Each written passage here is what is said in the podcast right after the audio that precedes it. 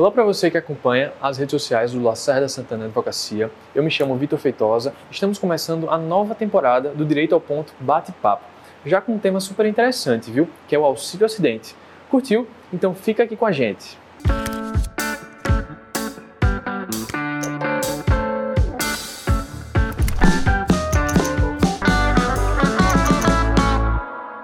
Bom, antes de mais nada, eu devo lembrar para você o seguinte: se você ainda não acompanha o Lacerda Santana Advocacia nas redes sociais, confere nosso trabalho por lá, no Instagram, no Facebook no LinkedIn.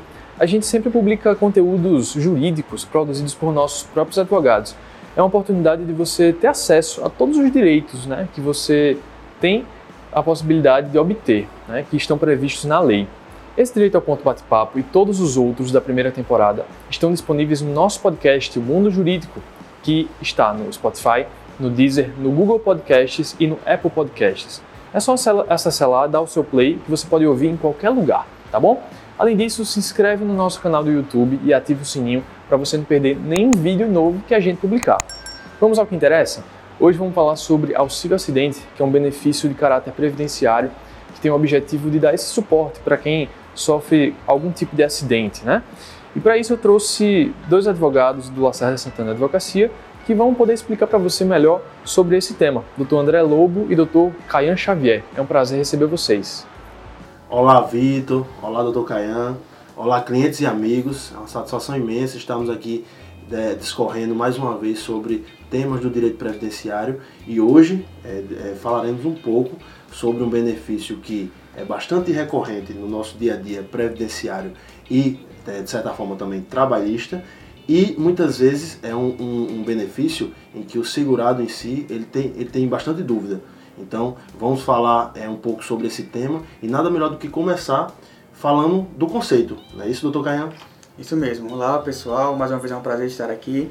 É, e o auxílio acidente nada mais é do que um benefício destinado a determinados segurados obrigatórios do INSS é, que sofreram algum tipo de acidente e tiveram alguma sequela desse acidente que gerou uma redução da capacidade laborativa para o trabalho que habitualmente exercia.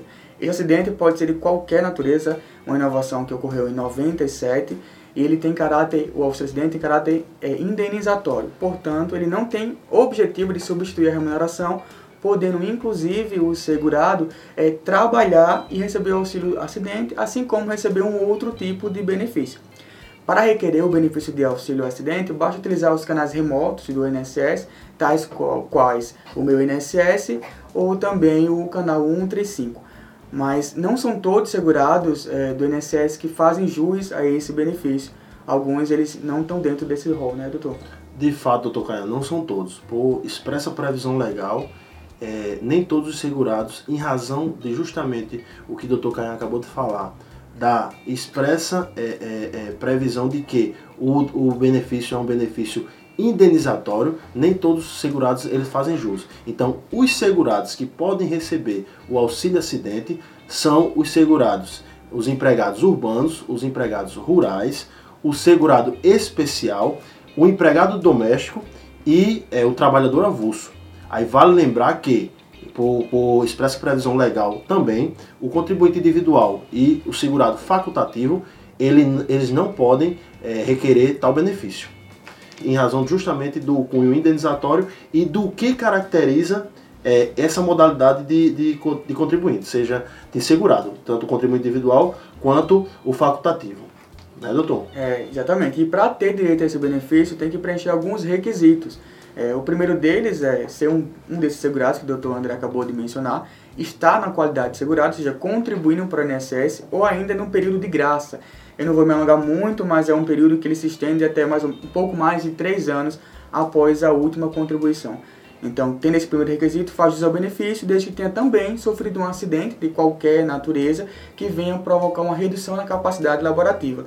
E essa redução, conforme já entendimento do STJ, não tem um limite havendo uma sequela, havendo qualquer tipo de limitação, já faz juiz ao benefício de auxílio acidente. Também há o nexo de causalidade que precisa acontecer entre o acidente e a sequela, assim como a atividade desenvolvida pelo trabalhador. E a gente viu, doutor, que desde 2019 algumas alterações vêm ocorrendo em relação ao auxílio acidente.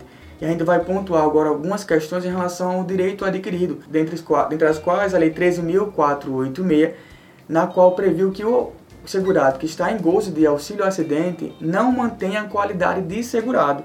Portanto, após é, você estar gozando do auxílio acidente, você não tem direito a requerer outro tipo de benefício. Já foi emitida uma nota número 11 de 2020 do INSS, entendendo que aqueles que estavam em gozo de auxílio acidente até o início da vigência da Lei 13.486 terão a qualidade de segurado garantida até 12 meses posteriores à, à publicação da lei mencionada. E após isso, para readquirir a qualidade de segurado, o contribuinte precisa fazer mais uma contribuição. E nesse caso, geralmente, como ele está incapacitado, a gente orienta que faça como contribuinte facultativo. Só assim ele manterá a qualidade de segurado, certo? Uma outra é, medida que foi tomada no, no ano de 2019 foi a medida provisória, certo? Número 505. E essa medida trouxe algumas alterações em relação ao cálculo do benefício é, de auxílio acidente.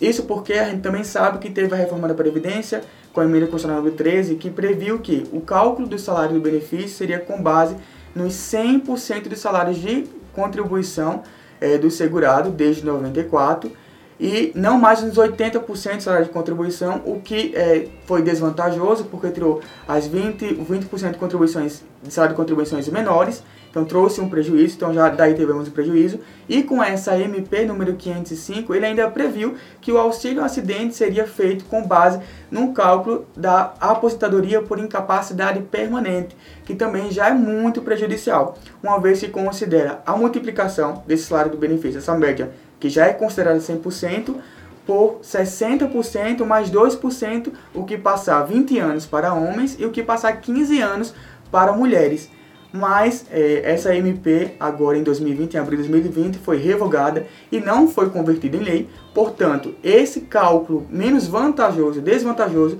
vai valer durante a vigência dessa MP. E após passar da vigência, vai retornar a, ao cálculo previsto na, na, emenda constitucional e também na lei é, de benefícios da Previdência Social. Portanto, é muito importante nesse caso, doutor, observar o direito adquirido. Em que momento aconteceu o acidente? Sabendo o momento do acidente, você saberá qual é o cálculo, qual será a RMI do seu benefício. Por isso é muito importante consultar um advogado e ele fará o melhor planejamento para você.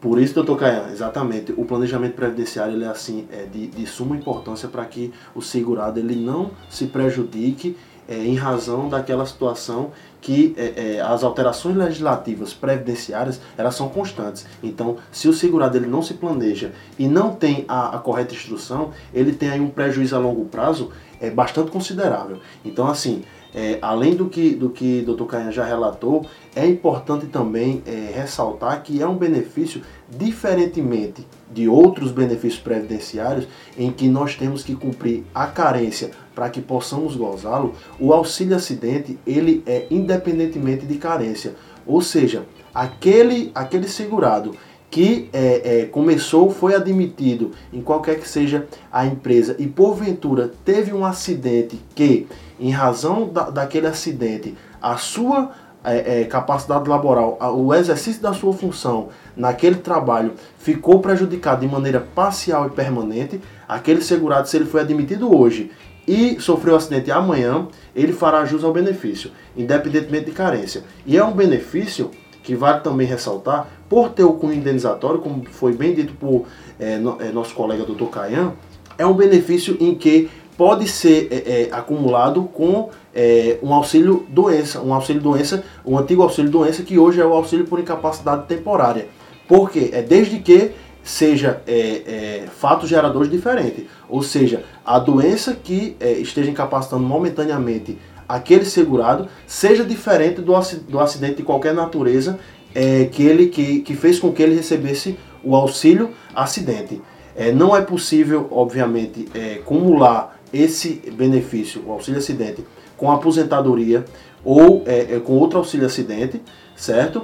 Em relação aos demais benefícios, não existe nenhum óbice, nenhuma objeção legal que é, não permita acumulação. Aí, assim como é possível acumulação com outros benefícios, o auxílio acidente pode ser recebido normalmente com o salário do, do cidadão. Porque por ter uma verba, por ser uma verba indenizatória e do, do, de certo ponto compensatória ao que foi acontecido com aquele segurado, não tem, não existe objeção para que ele receba o auxílio acidente com o seu salário. Obviamente que, que será o auxílio acidente, como foi dito por Dr. Caian, ele, é, a partir da reforma da Previdência, levou em consideração o cálculo que já foi falado e ele é 50% do salário de benefício. Aí somando os dois não, não existe problema nenhum. É, aí você pode perguntar quando é que vai cessar o benefício de auxílio acidente. Esse benefício ele vai cessar, obviamente, quando ocorrer a morte do segurado. E nesse caso é importante dizer, doutor, que se ele não estiver na qualidade de segurado, ele não vai gerar resíduo. Portanto, ele não, os dependentes não, tão, não terão direito à pensão por morte. E um outro detalhe importante que ele vai cessar quando o segurado passar até a aposentadoria que também, como o doutor é, André já mencionou, é uma, é, é uma possibilidade de não cumulação dos benefícios de auxílio acidente com a aposentadoria. Pois bem, acho que a gente falou as principais características, né, doutor, do auxílio acidente. Com certeza, doutor. Foi, assim, o, o, o tema, ele é amplo, porém, assim, nós procuramos em pouco tempo é, é, colocarmos as principais dúvidas e os principais pontos do benefício. E assim, é sempre importante o nosso segurado, cliente e amigo, ficar é, é diligente, ficar monitorando sua situação previdenciária para que, em decorrência das alterações que são frequentes, né, doutor Canha, ele possa sempre estar resguardado pela Previdência Social. Agradecemos a todos e até a próxima. Até mais. Bom, pessoal, encerramos por aqui. Agradeço muito a participação do Dr. André e do Dr. Caian, que foram nossos primeiros convidados do ano. Voltamos daqui a duas semanas com outro tema que você vai curtir, tenho certeza, viu? Tchau, tchau, até mais.